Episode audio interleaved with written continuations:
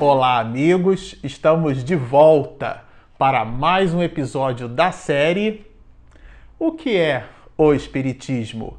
Este o episódio de número 75. Bom, para você que está nos acompanhando no canal, nós deixamos o episódio passado é, conversando largamente sobre o capítulo 2 e lá no capítulo 2, nós estudamos com Allan Kardec, por exemplo, as noções daquilo que ele chamou de noções básicas de espiritismo.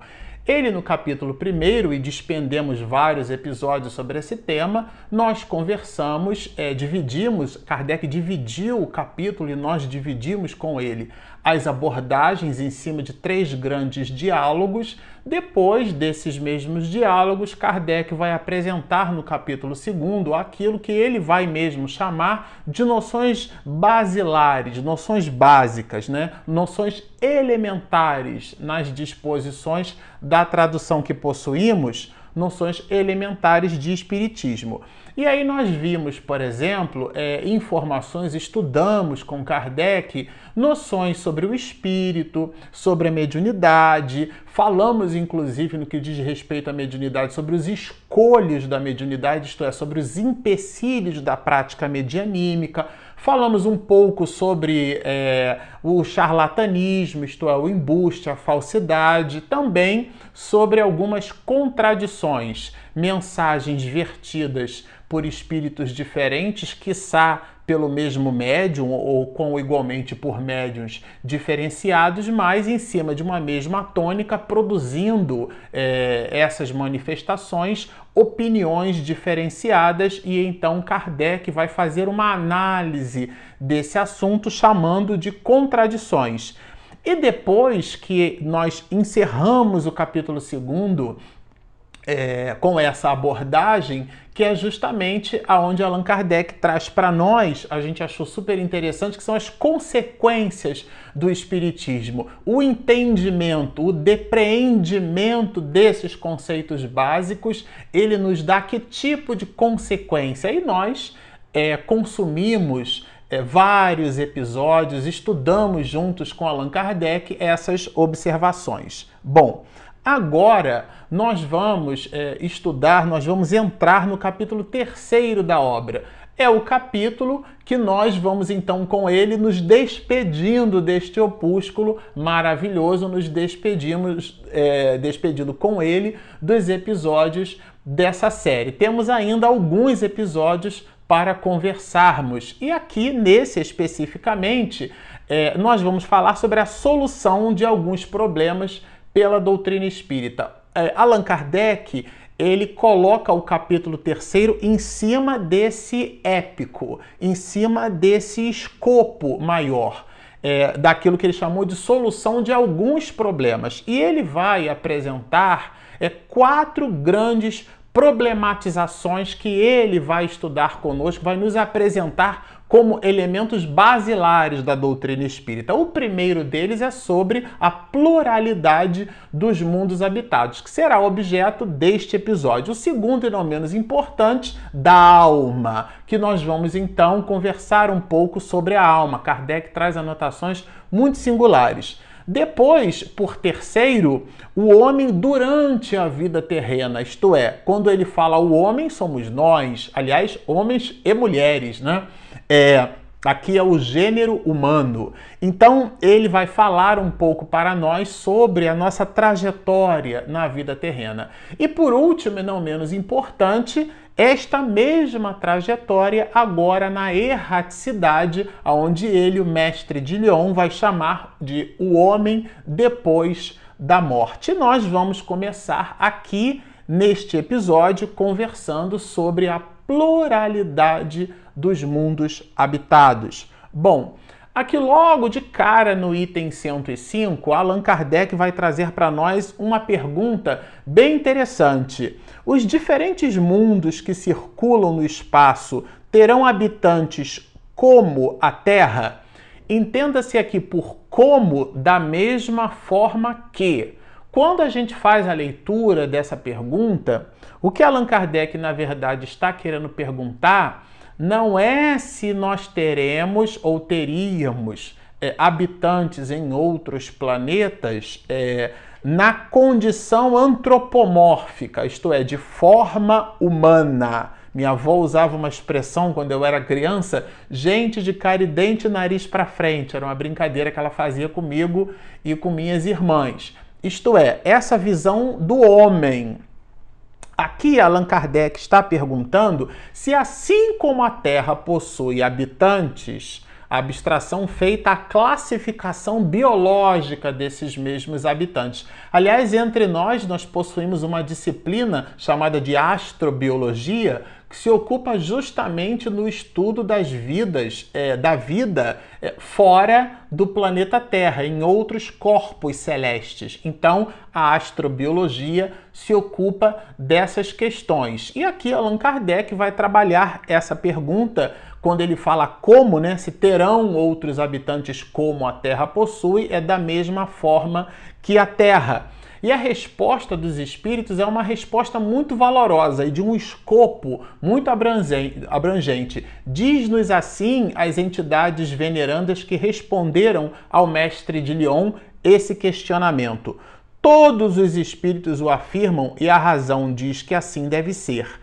A Terra não ocupa no universo nenhuma posição especial nem por colocação, nem pelo seu volume, e nada justificaria o privilégio exclusivo de ser habitada. Bom, agora nós vamos assistir a um vídeo que nos mostra um pouco assim da proporção do nosso sistema. A gente vai dar uma passeada, vai ampliar um pouco as nossas percepções e depois disso, então, nós vamos comentar em cima das respostas e da continuidade da evolução desse assunto, tendo na nossa mente justamente essa noção de proporção no que diz respeito ao cosmos, no que diz respeito ao universo ou multiverso, como muitos astrofísicos atualmente já chamam. Vamos ao vídeo.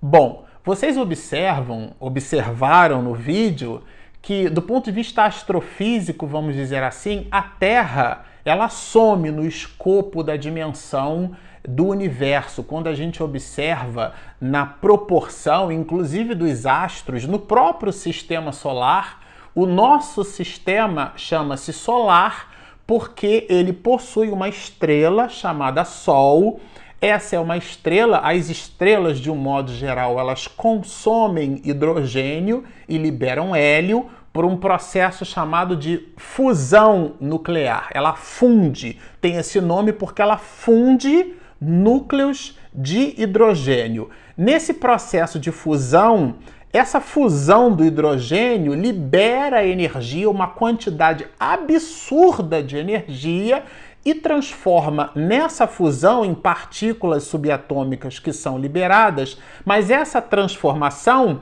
ela libera uma, o hélio, que é o elemento, o segundo elemento mais leve na tabela periódica. Se vocês lembram bem, na tabela periódica, no canto superior esquerdo da tabela periódica, nós vamos encontrar o hidrogênio, que é o elemento químico mais presente no universo. De um modo geral, as estrelas usam o hidrogênio como combustível e o transformam em hélio. Existe um processo de transformação de energia até o ponto do ferro. Quando o elemento químico na fusão transforma-se em ferro, aí já é o contrário. É quando a estrela passa a dissipar mais energia no processo de fusão do que propriamente liberar. Então é quando a estrela vai morrendo. E há estrelas, como vocês observaram, nas suas mais variadas dimensões e grandezas. Para a gente ter uma ideia dessa proporção, o Sol sozinho representa mais de 98% da massa de todo o sistema solar. Isso se nós juntarmos todos os planetas, né? Os oito planetas, porque Plutão não é considerado um planeta, é considerado um planetóide, mas se nós juntarmos todos os cinturões de asteroides, todos os aerólitos, todos os cometas, todos os planetas, sendo eles gasosos ou não no sistema solar, os quatro primeiros planetas mais próximos do Sol possuem uma maior massa, como a Terra, e os quatro últimos mais gasosos, mas não importa. Se nós fôssemos capazes de juntar todos os corpos celestes que gravitam em torno das propriedades eletromagnéticas e gravitacionais do Sol, nós não teríamos 2% da massa do sistema solar.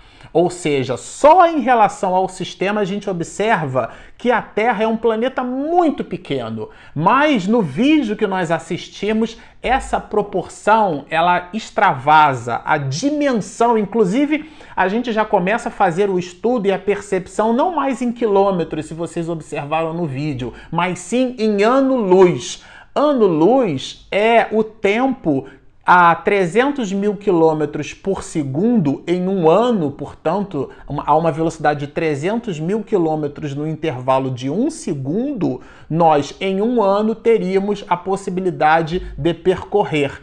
Essa é a grandeza, tamanha a distância e tamanho o, a proporção desses mesmos astros. Então a gente de verdade começa a concluir sobretudo quando a humanidade lança telescópios como o Hubble, que fez um mapeamento astrofísico sensacional, é, há é, observações no espaço, por exemplo, que só podem ser feitas é, de uma forma mais assertiva fora da atmosfera, porque as próprias camadas atmosféricas elas impedem a percepção de faixas de frequência, como faixas de frequência no infravermelho. Então, determinados objetos no firmamento só conseguem ser observados, só são observáveis fora das, da camada atmosférica. Portanto, o telescópio Hubble, fora da atmosfera, conseguiu mapear e esses muitos telescópios depois dele, com alguns muitos antes, formam essa multiplicidade de cenários e observações que vocês identificaram no vídeo,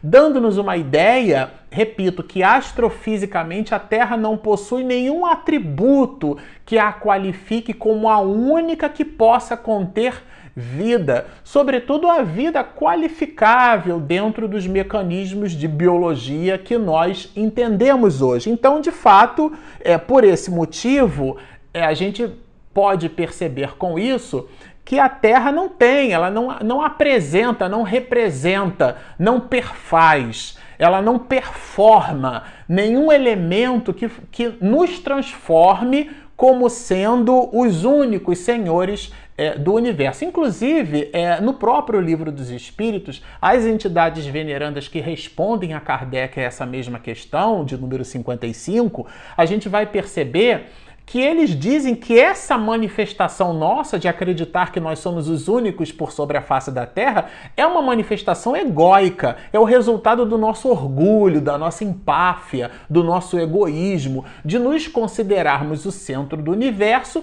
e de imaginarmos que tudo que existe na abóboda celeste é simplesmente para distrair as nossas vidas. Não, a espiritualidade vai nos apresentar que todos os astros possuem povoação. Entendemos aqui que esses seres vivos que somos todos nós, podendo ou não estarmos num corpo de carne, numa dimensão observável como essa, Há uma obra sensacional de Stephen Hawking, O Universo numa Casca de Nós, por exemplo, que ele vai nos apresentar o universo em 11 dimensões. A gente, inclusive, costuma chamar de os efeitos medianímicos, as percepções desses efeitos medianímicos, como sendo um sexto sentido, porque é uma, é uma percepção extrasensorial. De fato, não visita uma percepção que os nossos cinco sentidos conseguem depreender, porque estão em faixas de frequência diferenciadas. Isso é muito fácil de nós entendermos. O telefone celular, por exemplo, quando a gente liga para alguém ou quando a gente passa uma mensagem, ele está ligado a uma antena receptora e aquela antena ela opera numa faixa de frequência.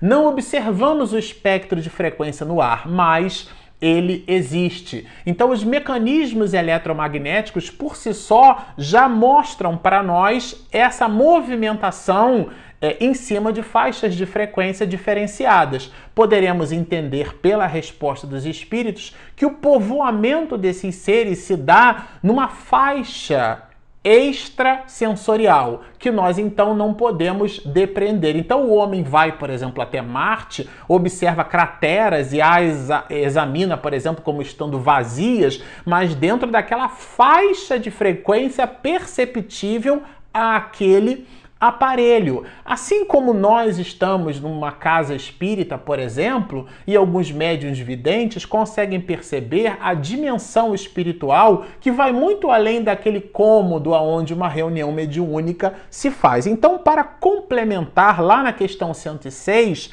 Kardec ele já faz uma pergunta sobre a semelhança física, sobre essa visão antropomórfica, né?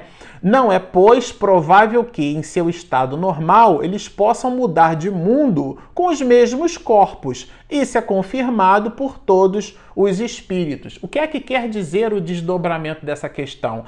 É que o espírito se serve dos elementos é, constitutivos daquele planeta. Então, o perispírito, a tessitura perispiritual, ela vai construída com os elementos que formam a construção daquele planeta. Isso certamente, em se dando nas mais variadas formas num astro ou no outro, vai proporcionar uma vida em dimensões que nós não temos aparelhagem ainda para depreender. Então, nós com isso podemos entender que nós mudamos de mundo e que, portanto, mudamos de corpos, corpos espirituais. Nós dissemos aqui em episódios anteriores, trabalhamos e estudamos juntos essas questões. O corpo do espírito, o perispírito. Então, o desdobramento natural desse tema, e Allan Kardec vai, inclusive, na revista Espírita trabalhar conosco esse assunto,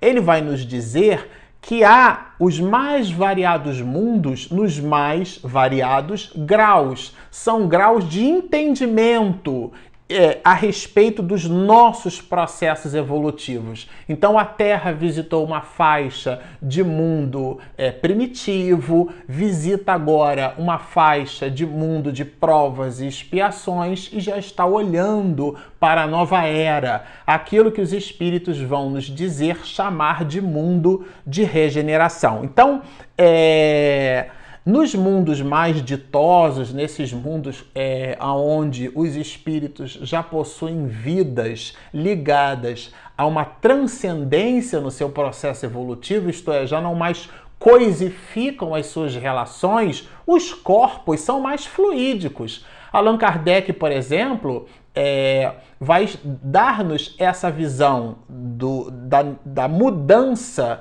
do corpo perispiritual. E André Luiz, na obra Nosso Lar, descreve inclusive esse tema quando coloca nessa mesma obra um capítulo chamado O Problema da Alimentação, porque lá a alimentação, na escrita de André Luiz, que tudo remete a ser uma espécie de sopa, né? ele chama de caldinho reconfortante. E aqueles de nós, sobretudo os, os de é, origem aonde a comida é aquela chamada mais pesada, né? Então a pessoa gosta assim de uma feijoada, gosta de uma rabada, de uma carne de porco, daquelas coisas assim que a pessoa depois parece que tomou um, a comida veio acompanhada do lexotan, né? A pessoa come e dorme, quer dizer, aquela coisa pesada que fala muito aos aspectos sensoriais. É, nesses mundos mais ditosos, é, as relações já não são mais assim.